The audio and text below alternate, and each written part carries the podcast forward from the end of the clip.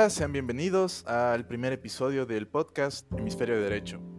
Este es un programa, un podcast enfocado en los diferentes métodos de aprendizaje para innovar en el aula. Eh, saluden a mi compañero, mi amigo Manuel Solís. Hola, muchos gustos, bienvenidos a este podcast y espero que se encuentren bien en esta cuarentena. Así es, eh, espero que todos se encuentren en casita, a salvo, y siéntense, vayan por palomitas y disfruten un rato. Ok, eh, vamos a empezar con los diferentes métodos de, aprendizaje que existen. Ok, eh, Manuel, ¿qué, te parece el aula invertida? ¿Sabes lo que es? ¿Sabes lo que significa? No, platícame de ella. Bueno, esta aula, el aula invertida es un método que se usa en algunas escuelas de Estados Unidos, en donde el material educativo, la parte teórica, se estudia en casa y las actividades, las tareas, las dinámicas se hacen en clase. Este es un método muy curioso porque permite eh, que el tiempo en clase sea dedicado únicamente a las necesidades de cada alumno. O sea, que estudian por su parte en casa y en la escuela nada más como ajustan esas dudas a través de dinámicas. ¿Qué, qué me puedes decir? ¿Qué opinas de esto? Pues se ve muy interesante y muy adaptable a, a la modernidad de ahora, que es muy difícil que se pueda hacer aquí en México, porque es una cosa... Ajá, ¿por qué? No sé, siento que las, los maestros más que nada no se adaptarían tan rápido, no entenderían esta, digamos, este tipo de tecnología, se podría decir. Sí, concuerdo, concuerdo. Bueno, hay, hay otro punto muy importante que es la gamificación eh, la gamificación es este proceso en el que se hacen dinámicas, se hacen juegos, se llevan, vaya, juegos de mesa, juguetes, todo tipo de, todo tipo de objetos que permitan integrar a todos los niños, que permita que cada uno de los estudiantes, que el grupo pueda disfrutar y aprender al mismo tiempo. ¿Alguna vez te ha tocado una experiencia así? Creo que sí. Fíjate que eso lo implementaban mucho en la secundaria y en la prepa, pero en la prepa fue muy poco. ¿Qué hacían? ¿Cuáles eran los juegos? Te escucho, te escucho. Platícame más. Pues bueno, en la secundaria pues recuerdo que se hacían como tipo lotería creo que fue en la clase de química, si no mal recuerdo, que sean tipo loterías con las, este, con las tablas, ¿cómo se llama? La tabla... ¿Tabla periódica? Ajá. Se hacían tipo de memoria o algo así para que nos pudiéramos adaptando y todo eso. Ok, hay un tercer punto en, este artículo que dice que el, material audiovisual, eh, tales como los videos, las diapositivas, eh, llegan a, ayudar mucho, ¿no? Para enseñar. Pero yo, yo me opongo. Eh, desde mi punto de vista, las diapositivas siempre me terminan aburriendo. O sea, en cuanto ponen diapositivas, me pierden. Entonces, yo no siento que sea algo positivo. No sé cómo es tu caso. Pues fíjate que en el caso de los videos, a mí en lo personal me ha ayudado demasiado. Por ejemplo, ahorita en las materias de la universidad, por ejemplo en la de fotografía, aprendí más por parte de videos que por el maestro. No voy a decir que maestro, pero aprendí más por parte de los videos. Y en el caso de las diapositivas, pues fíjate que cuando se presentan las diapositivas en una exposición importante, lo que hago yo es crear anotaciones en mi libreta, un tipo de mapa conceptual, se puede decir. No, más bien mapa conceptual. Entonces ahí voy anotando todo lo que voy viendo en la diapositiva para más después estudiarlo o algo así. Ok. ¿Tú sientes que es más práctico cuando tú tienes un texto hacer un mapa mental, mapa conceptual, árbol, lo que tú quieras, a hacer un resumen o una síntesis? Sí, definitivamente sí, porque, bueno, a veces debo de confesar que cuando es resumen, pues lo único que hago es pues terminar ya, anotar lo que sea. Pero en cuestión de mapa conceptual o mapa mental, son anotaciones más pequeñas y no importa que no leas tanto, eso es lo que yo hago.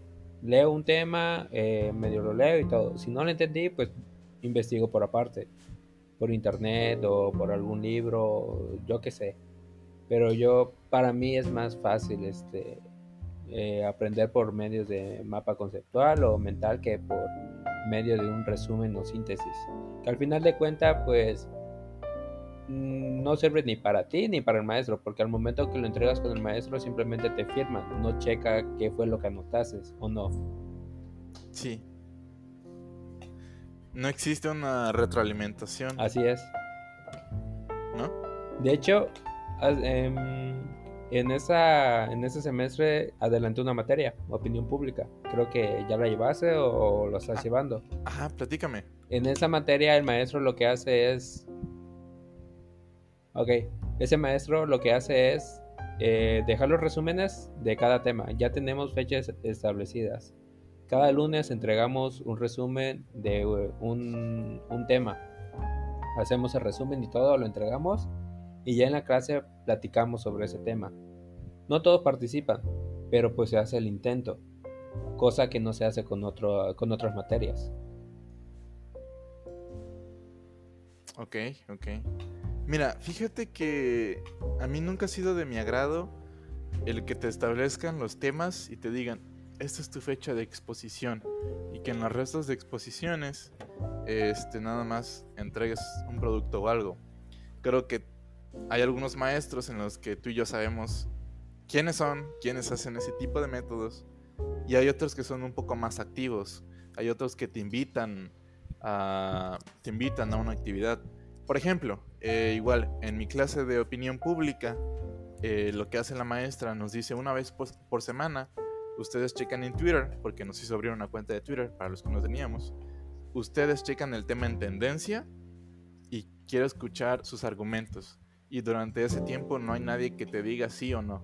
Todos los argumentos son válidos porque se trata de la opinión. Entonces siento que ese es uno de los puntos más fuertes, ahí es donde más me gusta participar. Que andar exponiendo. Ajá. Pues fíjate ahorita que metiste Twitter, fíjate que todas las cosas que son en tendencias no simplemente están en tendencias porque son realmente importantes. Hace unos meses vi una nota donde eh, había una compañía, digamos que secreta, que lo que hacía es, hace cuenta, esta compañía hay como ¿qué te gusta? 20 personas en un cuarto con diferentes computadoras. Tú llegas y eres un presidente o alguien importante y pagas una gran cantidad de dinero, lo que tú quieras te lo pueden poner ellos en tendencia. Entonces, creo que todo lo que está en tendencias en Twitter pues no es tan real y creo que no, sirve mucho en, esa clase de opinión. Y también otro tema que, que tocaste, que el maestro te incita hay un maestro, no voy a decir quién, pero ese maestro he visto que hay muchos alumnos que casi no llegan a su materia. Casi no llegan, no entregan todas las tareas o simplemente en la hora de clase están en el teléfono, están durmiendo o están platicando.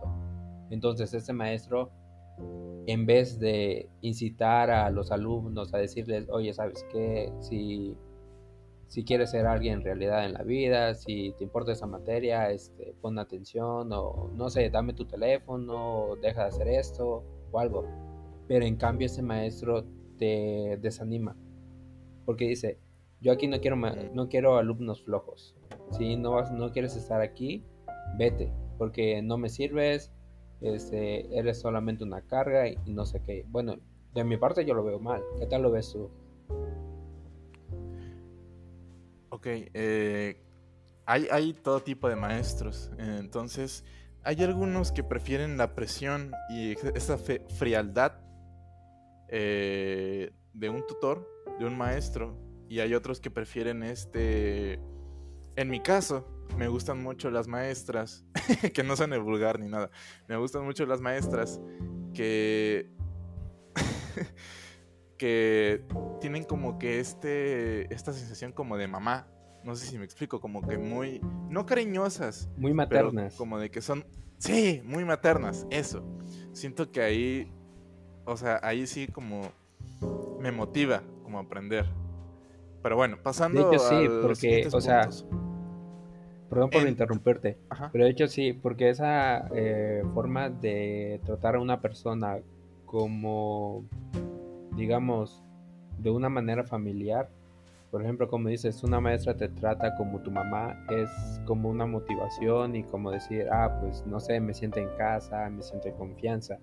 Yo de hecho tenía una maestra en la preparatoria de filosofía, una materia que me encantaba, porque aparte de que la maestra era súper buena onda y todo eso, la manera de explicar y todo eso, de dar sus clases, era una manera tan como dices, materna, que era tan fácil de entender todos los temas que se platicaban. Entonces creo que es un, se podría decir que podría ser un método de enseñanza. Ok. ¿Qué opinas? Mira, eh, sí, o sea, te digo, me gusta mucho cuando se muestra esa parte materna, o creo que no me ha tocado, pero supongo que hay maestros que te dan como que esta sensación de figura paterna, entonces, eh, yo siento que esos puntos eh, invitan a los estudiantes, a los alumnos, como de, ah, bueno, él está haciendo, no está haciendo frío conmigo, es la primera vez que una persona eh, no me humilla en clase, quiero meterme, quiero meterme, quiero darle una oportunidad. Entonces, siento que eso está muy bien. Pero mira, ahorita estoy leyendo, hay otro método que se llama Regio Emilia. Este método trata de incluir a los padres como un elemento clave dentro de la enseñanza, o sea, involucrarlos eh, fuertemente eh, en el aprendizaje. Este, claro que esto lo, lo vivimos cuando éramos eh, chicos, cuando éramos niños, obviamente nuestros padres estaban detrás de nosotros todo el tiempo, pero aquí te lo explican de una manera un poco más... donde se pierde, la se pierde un poco la figura de padre, de madre, y se, ya se empieza a ver más como un maestro, como un segundo maestro en casa. Eh, no sé cómo, ¿qué puedes decirme al respecto? Pues creo que es algo que se vive siempre, ¿sabes? Porque, bueno, no sé si llegué a la misma entendimiento que tú, pero, por ejemplo, cuando estás en la escuela, digamos, en, en, este, en secundaria, digamos, te están explicando algún tema, te dejan una tarea. Llegas a casa, se te olvida cómo fue el método que se realizó, digamos, para un procedimiento matemático, entonces ya le preguntas, ya acudes a tus padres o a tu hermano, quienes que van a explicar más o menos. Yo creo que eso ya se tenía, ya se estaba empezando desde cuándo. Y sabes que estaba yo pensando que tiene su lado bueno y su lado malo el que te tengan, te mantengan en una enseñanza tan materna, tan familiar, porque te vas acostumbrando. Por ejemplo, ahorita ya en la universidad creo que es muy difícil que te acostumbres a una a una ¿cómo se podría decir? a una autoridad tan fuerte cuando estuvieses acostumbrado a que te trataran tan bien como tu madre. Porque saliendo de la universidad no te vas a encontrar a un jefe de tu trabajo diciendo, no, ¿sabes qué, hijito? Haz eso, haz eso y el otro. Entonces, creo que es, no sé, es que es una, es una gran incógnita porque... Es afrontar, o sea, la realidad. Ajá, por decir, ya en el campo laboral a una enseñanza materna, es difícil afrontar la realidad cuando te topas con alguien que es muy fuerte, que al final de, del caso va a terminar siendo tu jefe de trabajo. Ok. Eh, al principio del podcast habías dicho que tuviste un maestro que no te enseñaba del todo bien, entonces tú acudiste a unos videos. Así es. Eh, existe eh, este método que se llama el autoaprendizaje, la metacognición, que es dirigir tu propio aprendizaje, ¿no? Adaptarse a lo, o sea, que la educación debe adaptarse a las sociedades en las que se inserta. O sea, tú buscas tus métodos, ya sea en tecnologías de la información. El chiste es que tú solito te coordinas. O sea, como dirían en la experiencia, desde el error, desde la experiencia vas aprendiendo. Pero, o sea, me ha tocado igual casos donde hay maestros que no, no, te enseñan como deben o te dejan las cosas a medias. Entonces, tú tienes que recurrir a otras fuentes. Y siento que eso es, o sea, igual es, es una de las mejores formas en las que aprendes, pero igual funciona un desperdicio porque en una institución tienes a un maestro que enseña medias. No me vas a argumentar es que lo hace a propósito. No, y hay maestros que de plano pierden esa pasión por enseñar. Y este es otro punto importante, porque para los métodos debemos tener un tutor, un, un profesor que esté interesado, ¿no? Y hay maestros aquí en México que de plano no. Ellos cobran y se van. Así es, tienes mucha razón. Porque ese maestro, te digo, que me enseñaba fotografía y la verdad que no aprendí nada con él. Y pues la verdad es un, ese método que me dices es muy, digamos, muy importante porque aprendes a tu ritmo y aprendes lo que tú quieres aprender. Con ese maestro lo que nos enseñaba era pues lo básico, ¿no? De fotografía. Pero pues lo que a mí no me gustaba es que pues, yo ya sabía un poco, pero el maestro quería ir al ritmo de los demás. Entonces, creo que, no sé, es... O sea, es entendible, pero no sé, yo creo que sentía que me atrasaba.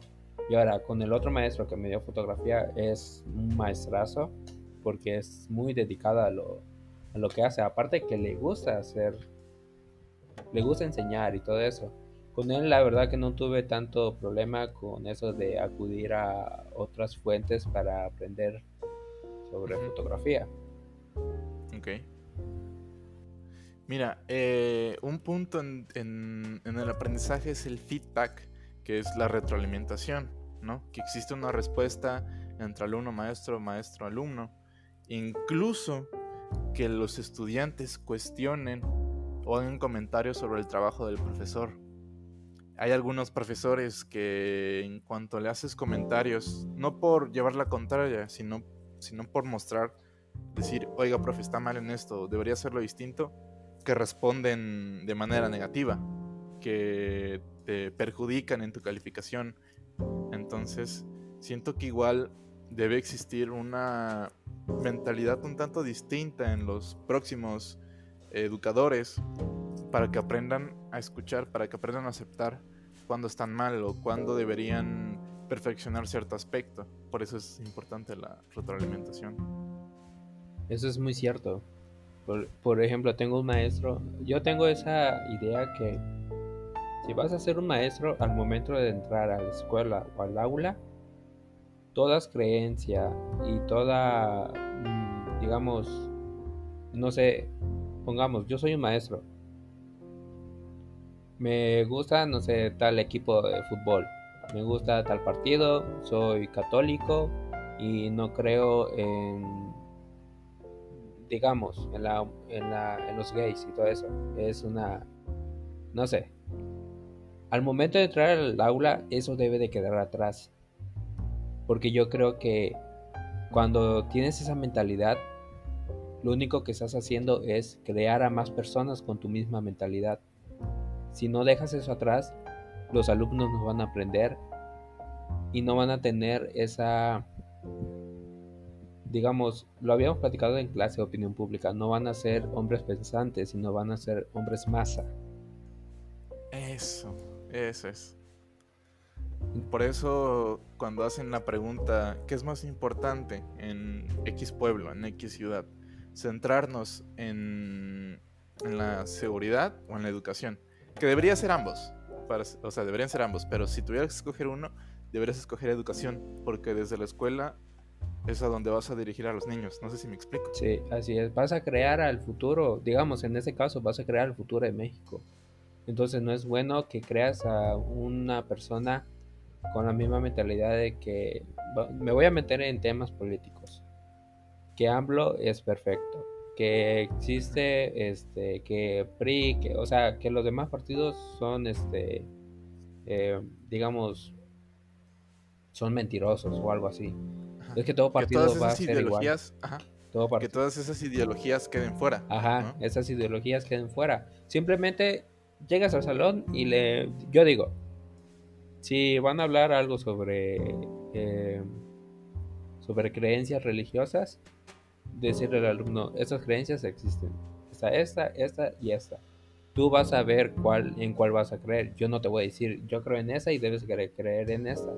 Porque hay muchos maestros que se ponen a pelear que no, es que, ¿sabes qué? Tengo un maestro, de, de hecho, de opinión pública.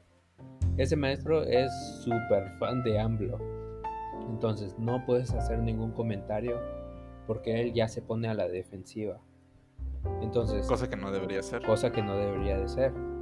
Entonces, ese es un es como un ruido en el, en el método de enseñanza, porque ya no sabes ni para qué lado jalar.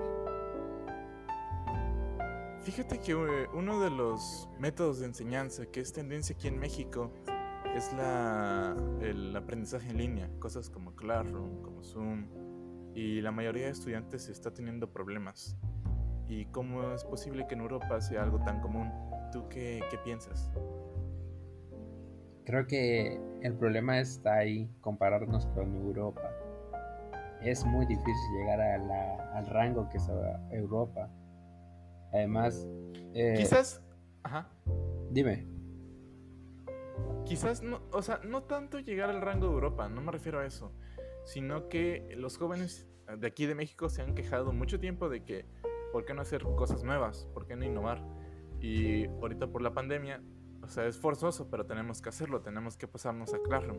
Pero están teniendo problemas porque son muchas tareas, porque a veces los, los profesores tienen problemas con el sistema. Entonces yo me refería más en ese aspecto. Ok. No tanto en comparación. Bueno. Pues yo creo que es normal, se podría decir. Porque tanto como los maestros y los alumnos no están acostumbrados. No tienen esa ese conocimiento de cómo dar clases en, en línea. No tienen el conocimiento de cómo usar el programa y hasta algunos alumnos pues no tienen las posibilidades de tener una computadora, de tener internet, tienen que estar saliendo de sus casas a un ciber para poder subir su tarea en Classroom o para tener esta, alguna clase de, de, clase en línea, pero cosa que es muy difícil porque ahorita ni siquiera podemos salir, ¿sabes? Y hasta algunos locales como cibers ni siquiera están abiertos por este motivo de la contingencia. Ok, ok. Eh, fíjate, eh, creo que el, mayor conflicto ahorita es que no saben cómo administrar eh, la cantidad de información, los temas que van a abordar. O sea, porque siento que todos este, están dejando todo de golpe. Y no es porque sea yo flojos. O sea, hay, tienen que aprender a cómo nos van a pasar la información, los PDF, porque no se trata de bañarnos en documentos y decir, todo esto es lo del semestre, ahí ven ustedes cómo lo administran. No debería ser así, ¿no? Debería existir un orden, debería, deberíamos ir de la mano con los profesores. Así es, pero como te digo, pues es primera vez. Espero que terminando esa contingencia, que espero y sea pronto, espero que lo, las escuelas eh, crean un método este, como un plan B en casos de que vuelva a surgir otra pandemia, una, no sé, puede pasar lo que sea, no podemos saber.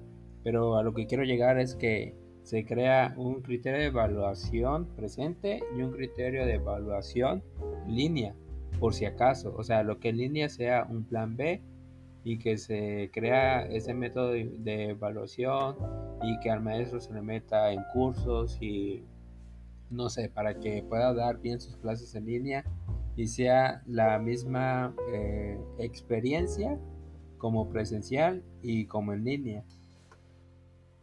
Ok, ok. Muy sabio, muy sabio, eh, Manuel. Bueno, yo creo que abordamos eh, puntos suficientes, dimos tips para aquellos maestros, eh, catedráticos que nos estén escuchando y se pregunten, ¿cómo puedo hacer que mis alumnos se interesen? Ya hablamos de varios tipos.